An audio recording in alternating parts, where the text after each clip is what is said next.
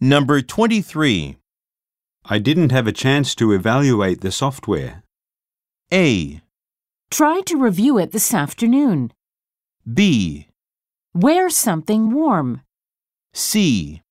A computer programmer.